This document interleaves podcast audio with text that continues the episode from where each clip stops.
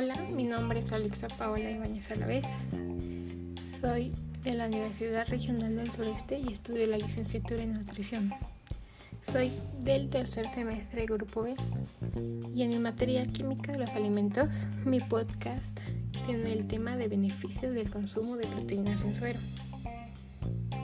Como un subtema es el suero de leche y su aplicación en la elaboración de alimentos funcionales. Como una pequeña introducción, empezaremos con la siguiente pregunta. ¿Qué es el suero de leche?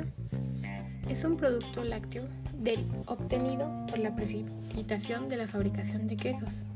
Este contiene el 50% de sólidos de leche, incluyendo así proteínas, lactosas, minerales y vitaminas. Estas se utilizan en producción de alimentos funcionales, como por ejemplo en fórmulas infantiles, bebidas fortificadas, batidos de proteínas de suero, entre otras. Un alimento será considerado funcional si su, aparte de su valor biológico nutricional intrínseco muestran tener un efecto beneficioso sobre uno o más funciones selectivas del organismo. Esto resulta bueno para hacer un estado de salud y bienestar, así como una reducción de ciertas enfermedades. Un producto beneficioso de un alimento requiere demostrarse científicamente y producirse niveles relevantes. Esto dará beneficio a una perspectiva clínica, fisiológica y microbiológica. Esto podrá ser natural o obtenido mediante un proceso biológico o termológico. Considerado un subgrupo, el suero de leche es utilizado por sus múltiples nutrientes y propiedades funcionales. Este subgrupo está compuesto por agua, lactosa, proteínas y minerales. Entre sus miles de minerales están calcio, fósforo y magnesio, así como la grasa. Está comprobado que la proteína del suero es un ingrediente alimenticio dinámico que es capaz de desempeñar un papel fundamental en áreas de salud diversas como integridad y mortalidad intestinal, funcionamiento y fortalecimiento del sistema inmunológico, sistema cardiovascular, así como mejora el, el sistema cardiorrespiratorio y participación en el incremento del rendimiento deportivo. Se considera mundialmente la demanda de producción de quesos, ya que se necesita aproximadamente 10 litros de leche para obtener un kilogramo de quesos. Es así como Helen en 2003 definió el suero de la leche como un líquido translúcido verde, obtenido después de su precipitación de la aceína. También Giovanni Park en 2005 señaló que el suero o lactosuero de leche es el residuo líquido color amarillento que se obtiene después de la precipitación de la caseína. Así como se menciona que el suero y la lactosuero de leche es el residuo de líquido color amarillento que se obtiene mayormente después de la separación de la cuajada entre la elaboración de quesos.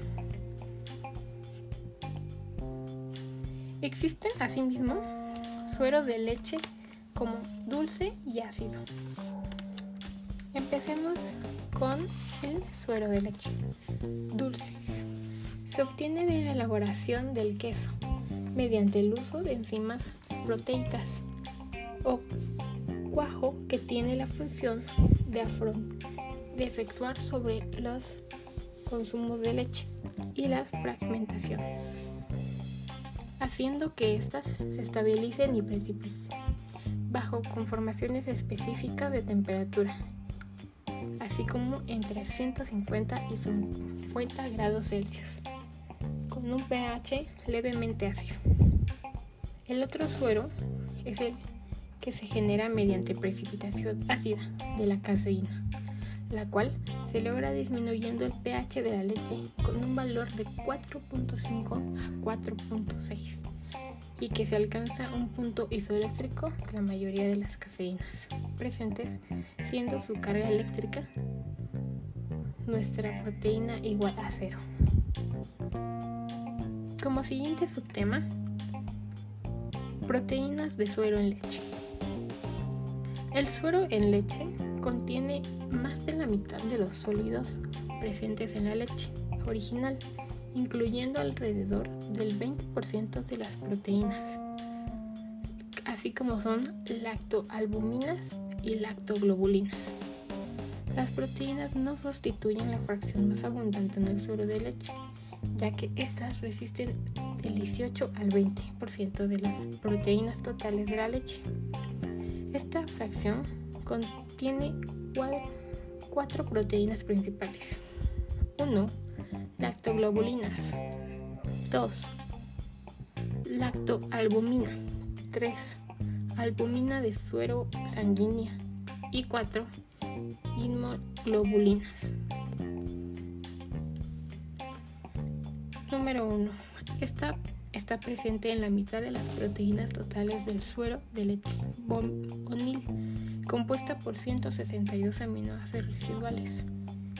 Esta origina intolerancia y o alergenicidad. 2. Son las principales proteínas que se encuentran en la leche humana y bovina, comprendiendo del 20 al 25% de las proteínas del suero de leche y esta contiene una gran variedad de aminoácidos, incluyendo el suministro disponibles de aminoácidos de cadena ramificada esenciales, presentando así como calcio y aluminio, y zinc, magnesio, cobre y aluminio. 3. Esta constituye aproximadamente el 75% de los anticuerpos de un adulto, que se transfiere de la madre al niño. En el útero a través de la sangre y en la lactancia materna y sirve además también como una línea de defensa inmune para el niño, conocido como inmunidad pasiva. Siguiente subtema. Propiedades nutricionales y funcionales biológicas de las proteínas del suero de leche. Debido a que su capacidad de proveer aminoácidos esenciales, las proteínas del suero se han utilizado por muchos años por su valor nutritivo. La caseína micelar forma coágulos dentro del estómago, lo que su naturaleza y salida y aumenta su hidrólisis antes de entrar al intestino delgado. Estas proteínas llegan al yeyuno inmediatamente después de entrar al estómago. Sin embargo, su hidrólisis en el intestino es lenta. Esto causa que la digestión de la succión se produzca a través de una mayor longitud del intestino. El contenido de las proteínas de los concentrados puede variar entre el 35 al 85%, por lo que existe una enorme diferencia en la calidad de los distintos polvos de concentración de proteína del suero de la leche. Siguiente subtema. Alimentos funcionales elaborados con proteínas del suero de leche. Mundialmente se sabe que la salud es la principal razón de determinar la sección de alimentos por los que los consumidores optarán siempre por prevenir enfermedades y mejorar su bienestar. Es así como el programa europeo por la Unión Europea, dirigido por el Instituto Internacional de Ciencias de la Vida, los define de la siguiente manera. Un alimento puede considerarse funcional si está demostrado satisfactoriamente que puede afectar beneficiosamente a uno o más funciones del cuerpo, más allá de sus efectos nutricionales como una mejora del estado de salud y bienestar, así con su reducción de alguna enfermedad.